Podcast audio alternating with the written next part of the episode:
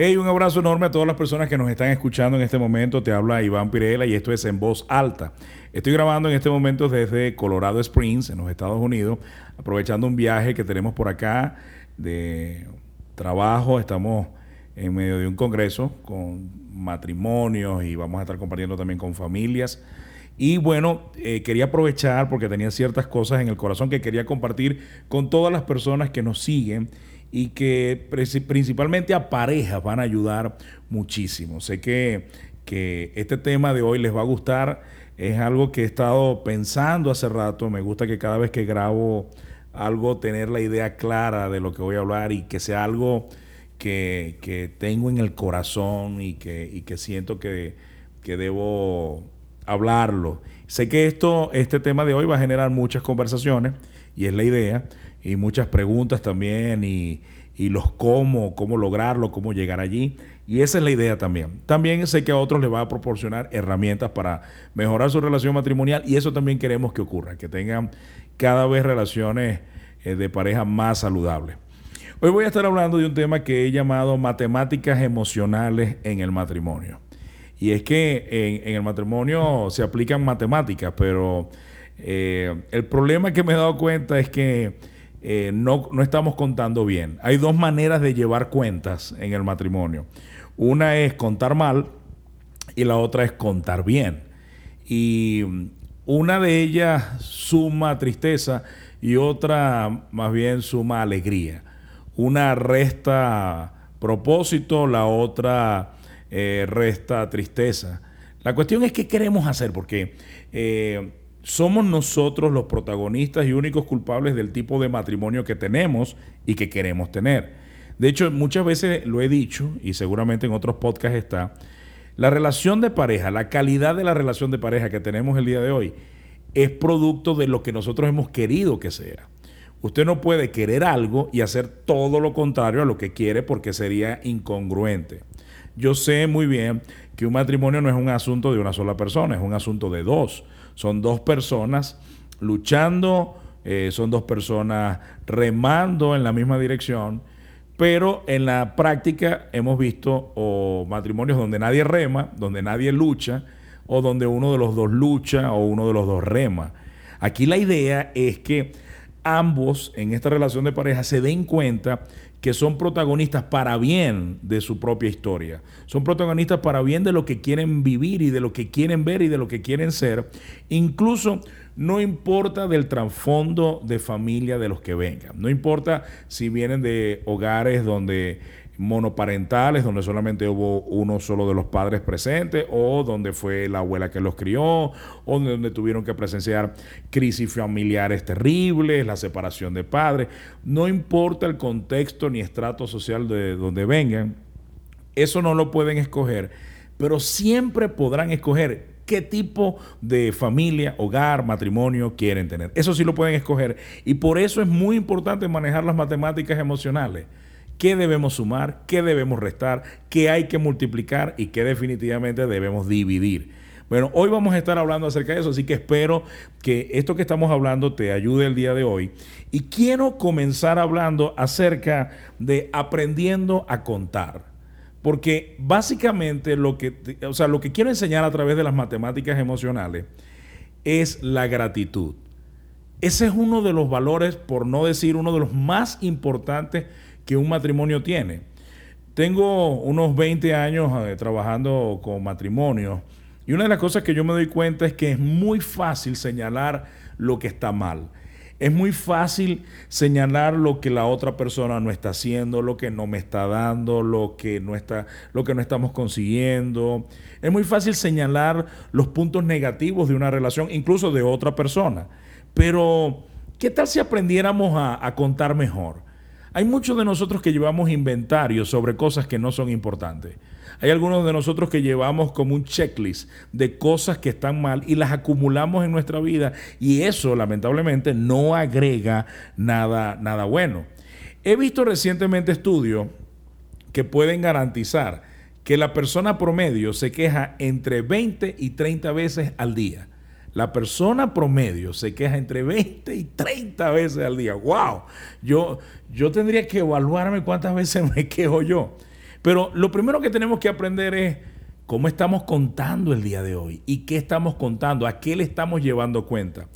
Hay personas que están contando mal, que están llevando mal la cuenta que no están controlando sus quejas, que no están poniendo un filtro a sus quejas y que más bien han, hecho que la queja sea un hábito en su vida, que sea una costumbre. Hay personas que tienen costumbre y hábitos de queja, que siempre señalan y están mucho más pendientes de lo que está mal en vez de observar también lo que está bien.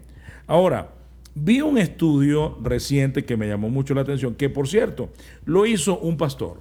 Eh, su nombre, aquí lo tengo anotado, su nombre se llama, déjame buscarlo por acá porque me pareció súper interesante ese estudio. Y lo más interesante que me pareció, aquí está, se llama Will Bowman. Él es un pastor en, casa, en Kansas City, en los Estados Unidos, y él desafió a toda su iglesia a que pasaran 21 días sin quejarse. 21 días sin quejarse. Yo, no, yo creo que lo que estaba pidiendo era un milagro, pero lo cierto es que eh, este desafío fue una, todo, todo, todo una investigación a la cual se le dio seguimiento, pero se hizo durante 21 días porque se ha, se ha sabido de estudios que dicen que cosas que se hacen repetidamente por 21 días se convierten en un hábito. Así que este pastor, Will Bowman, dijo, bueno, vamos a hacer una cosa. Vamos por 21 días a tratar de no quejarnos. Cero quejas por 21 días. Ahora, ¿cómo hizo, cómo hizo esto? No solamente le dijo a la gente que no se quejara, sino que eh, les desafió a cada pareja y les puso una pulsera de color púrpura en, el, en la muñeca del brazo izquierdo. Y iban a iniciar. Si en el proceso, en el día 2, 3, 4, 5, se producía una queja, entonces las personas tenían que cambiar la pulsera de mano y iniciar de nuevo eh, los 21 días de queja. Bueno, esto lo comenzó a hacer toda esta congregación en Casa City y algo que pasó es que al mismo pastor hizo un informe, no, les dijo a todos que él se tardó tres meses y medio en completar los 21 días sin queja y que otra gente de la congregación se tardaron hasta siete meses en completar 21 días continuos sin quejarse. Lo cierto es que las personas luego de completar los 21 días se les daba una especie de certificado como de felicidad, de una pareja saludable y feliz. Este estudio me parece súper interesante y yo creo que alguna vez deberíamos practicarlo, de por lo menos tener una semana sin quejarnos, donde no sé, nos colocamos una pulsera, un anillo, pero algo que sea que podamos tener hábito de no quejarnos, porque el problema es usted dirá, Iván, pero, pero, Iván, ¿qué pasa cuando las cosas están mal? ¿Qué pasa cuando la otra persona no están haciendo las cosas bien? El problema es que normalmente no nos quejamos bien. El problema es que normalmente no sabemos cómo quejarnos nos quejamos hiriendo, nos quejamos este, molestando incluso a la otra persona. Y voy a decirte esto, nada extingue más la gratitud que quejas que repetidamente se hacen dentro de la relación matrimonial. Y no solamente esto pasa con los matrimonios, esto también sucede con los hijos. Si usted constantemente se está quejando de sus hijos, sus hijos no tus hijos no te van a querer escuchar, porque nada extingue, nada mata, asesina mejor la gratitud que un espíritu constante de queja. Ahora, nos quejamos y protestamos casi que por costumbre. Es como casi un hábito lo que tenemos hoy en día de quejarnos, de quejarnos, de señalar lo malo. Y una de las cosas que quiero que aprendamos el día de hoy es que la gratitud también es una disciplina. Así como tienes fuerza o, o has tenido fuerza para hacer de la queja un hábito, de la misma manera podemos disciplinarnos y hacer de la gratitud un mejor hábito en nuestra vida. Ahora, la pregunta aquí es cómo estamos contando el día de hoy, porque ya estamos aprendiendo cómo, cómo contar mal. Tú puedes hacer una lista y enfocarte en las cosas negativas de tu familia, de tus hijos, de tu esposo, y la vas a encontrar, claro que la vas a encontrar. La vas a encontrar en tu esposo, en tus pastores, en tus amigos, en tus padres, en ti. Pero realmente eso es una práctica que nos va a ayudar a mejorar. Realmente tanta queja nos va a ayudar a, o nos ayudará a provocar a otros a ser mejores? Yo creo que no. En las matemáticas emocionales que quiero enseñarte el día de hoy, necesitamos aprender a contar bien. Ya sabemos cómo contar mal, ya sabemos cómo llevar cuentas. Hay personas que son expertos en cuando una persona falla, sobre todo si es su pareja, decirle, esto es lo mismo que me hiciste en tal lado, tal lado, tal lado. Esta es la misma situación en tal lado. Y yo entiendo que a veces hay personas que nos están escuchando y su pareja ha sido recurrente en errores graves. Por ejemplo, ha sido recurrente en infidelidades o recurrentes en maltrato o recurrentes en otra cosa. Obviamente ya estamos hablando de males mayores, estamos hablando de cosas que, que, ya no se trata de, llevar cuenta, sino si es sano que sigamos juntos, si está bien esto, si tenemos que buscar ayuda para, para, para sanar y tener una relación saludable. Pero me refiero en particular a personas que llevan cuenta y no ayudan a sanar a personas para mejorar. ¿Y cómo contamos bien? Sería la pregunta, Iván. Iván, ¿cómo, cómo aprendo a contar bien? Estaba leyendo sobre la gratitud y me gustó esta frase. Dice, no hay un ejercicio mental y espiritual más saludable que la gratitud. Tremendo esto, no existe un ejercicio mental y espiritual más saludable que la gratitud. Ahora, quiero enseñarte cómo, cómo cultivar una vida de gratitud, cómo ser grato, cómo dar gracias, cómo ser agradecido en la relación de matrimonio, en la relación con tus hijos, en, tu hogar, cómo, cómo hacerlo. Estaba leyendo un reporte que llegó de la Universidad de California en Riverside y lo hizo la psicóloga Sonja Lyubomirsky. Bueno, no sé si pronuncié bien su apellido. Eh, parece que tiene un apellido como ruso, pero esta persona tiene fondos del Ministerio de Salud de los Estados Unidos y está haciendo estudios de cómo hacer que los matrimonios y los hogares sean más felices. Y ella encontró esto, que escribir a diario, llevar una, una, una, una, una agenda, un blog de notas, para un diario, para escribir a diario gratitud sobre qué estás agradecido, es una de las cosas que ha demostrado ser más efectivo para mejorar relaciones. Interesante esto. Es decir, tomar un diario y escribir diariamente por qué estás agradecido, qué cosas ocurrieron ese día que te hacen estar agradecidos de estar en ese hogar, de estar en esa casa, de estar en esa relación matrimonial. Esto es súper, súper interesante porque incluso el estudio también dice que el tipo de persona, ella, esta eh, psicóloga, Sonja Lyubomirsky, em, tomó dos grupos. Un grupo, de un grupo de control a los que les dijo que no llevaran el diario, no cuenten nada. De hecho, ni, ni les habló de qué iba a hacer el otro grupo, solo los empujó a tener una vida normal con sus desafíos y todo.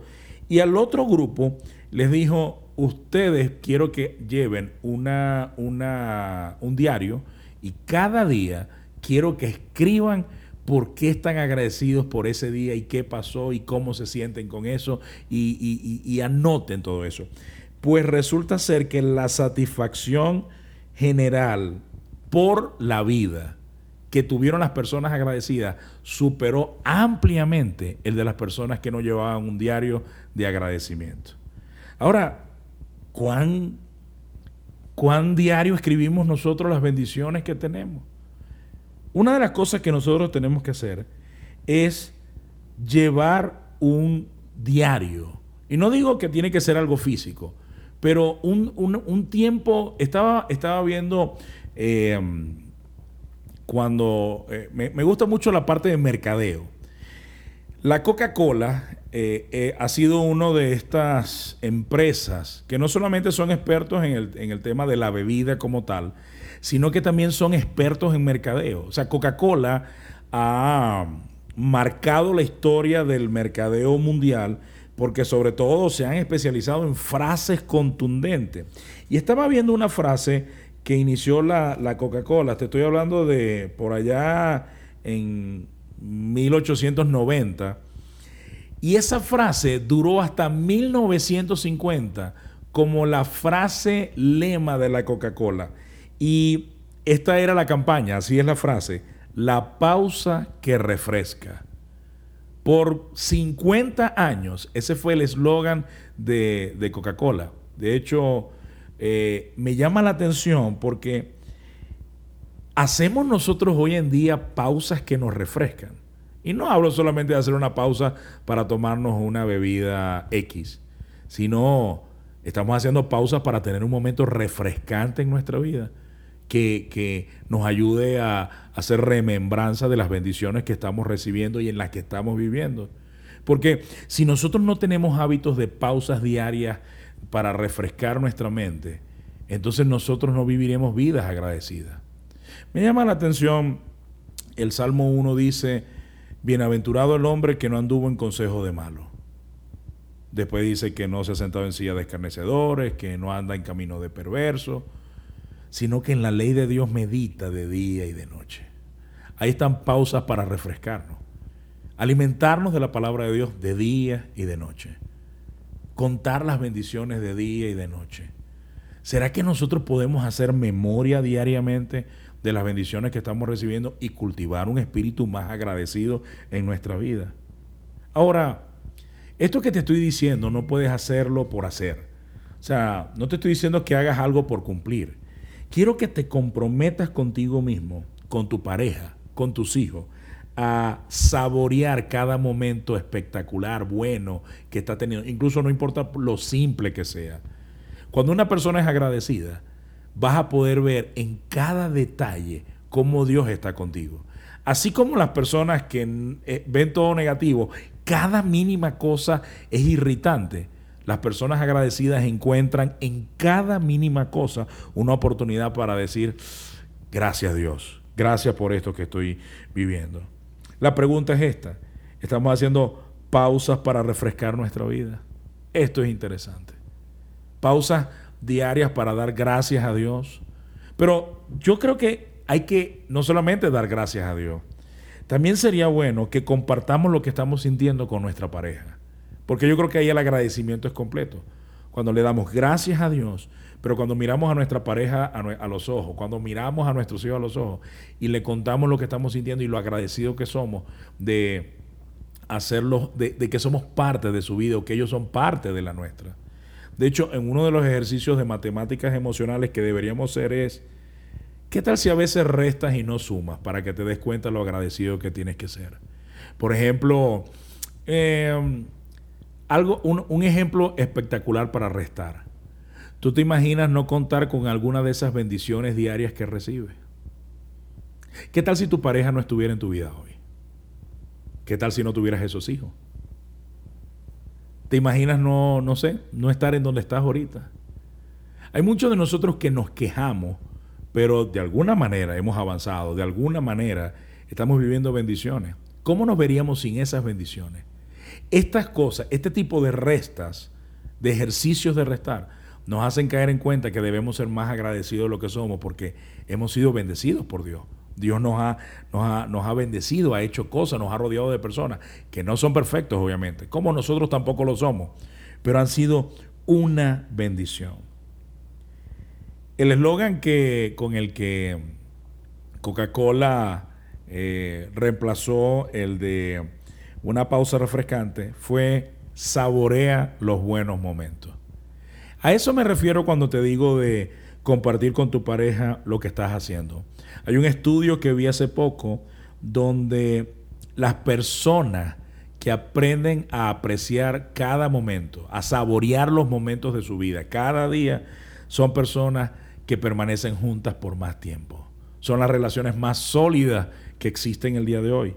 Así que si tú quieres tener una relación más sólida con tus hijos y con tu pareja, tienes que aprender a saborear cada momento.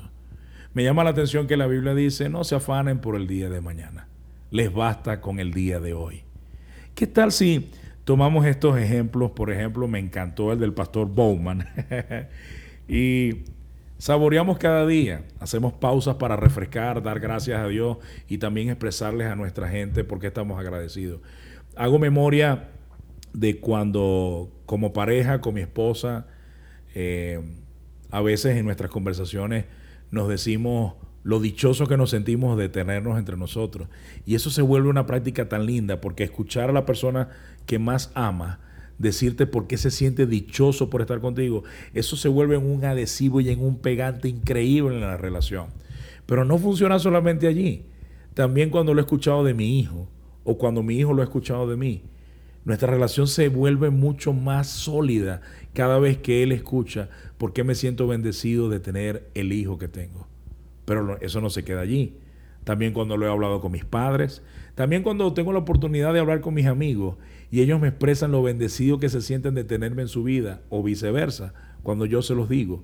Y nuestras relaciones, y poniéndome a reflexionar con todo esto que estoy hablando, las relaciones más sólidas que yo tengo el día de hoy son las personas a las que más les he podido, eh, eh, sí, les he podido decir, expresar lo agradecido que estoy de ellos en mi vida. ¿Qué tal si tomamos este ejemplo del el pastor Bowman en Casa City y tomamos por lo menos un hábito de siete días y no quejarnos y en vez de contar mal, llevamos otro tipo de cuenta. Contamos cada día. Creo que fue Moisés el que dijo, ayúdame a contar cada día eh, para que tenga sabiduría. O sea, ayúdame a contar mis días de tal manera que haya sabiduría en ellos. ¿Qué tal si tomamos siete días y decidimos no quejarnos y en vez de eso expresar a nosotros, a Dios y a nuestra pareja, a nuestros hijos, cuán felices, cuán agradecidos estamos de tenerlos en nuestra vida y lo bendecido que somos de estar en nuestros hogares. Yo creo, estoy seguro que algo va a pasar, porque gratitud siempre ha sido el camino mejor para hacer relaciones mejores. Así que bueno, quería tomar este tiempo y saludar a todas las personas que nos están escuchando. Gracias por escuchar este podcast en voz alta, súper emocionado. Vamos a seguir grabando. Hay muchas cosas que Dios ha puesto en nuestro corazón. Si hay algo que quisieras, un tema que quisieras que tocáramos, perfectamente nos puedes escribir al correo arroba Iván Pirela, perdón, perdón, Iván Pirela TV arroba gmail.com. Iván Pirela TV de televisión arroba gmail.com. Un abrazo a todos, espero que lo hayan disfrutado y bueno, pronto grabando más podcasts de En Voz Alta. Un abrazo a todos, chao, chao.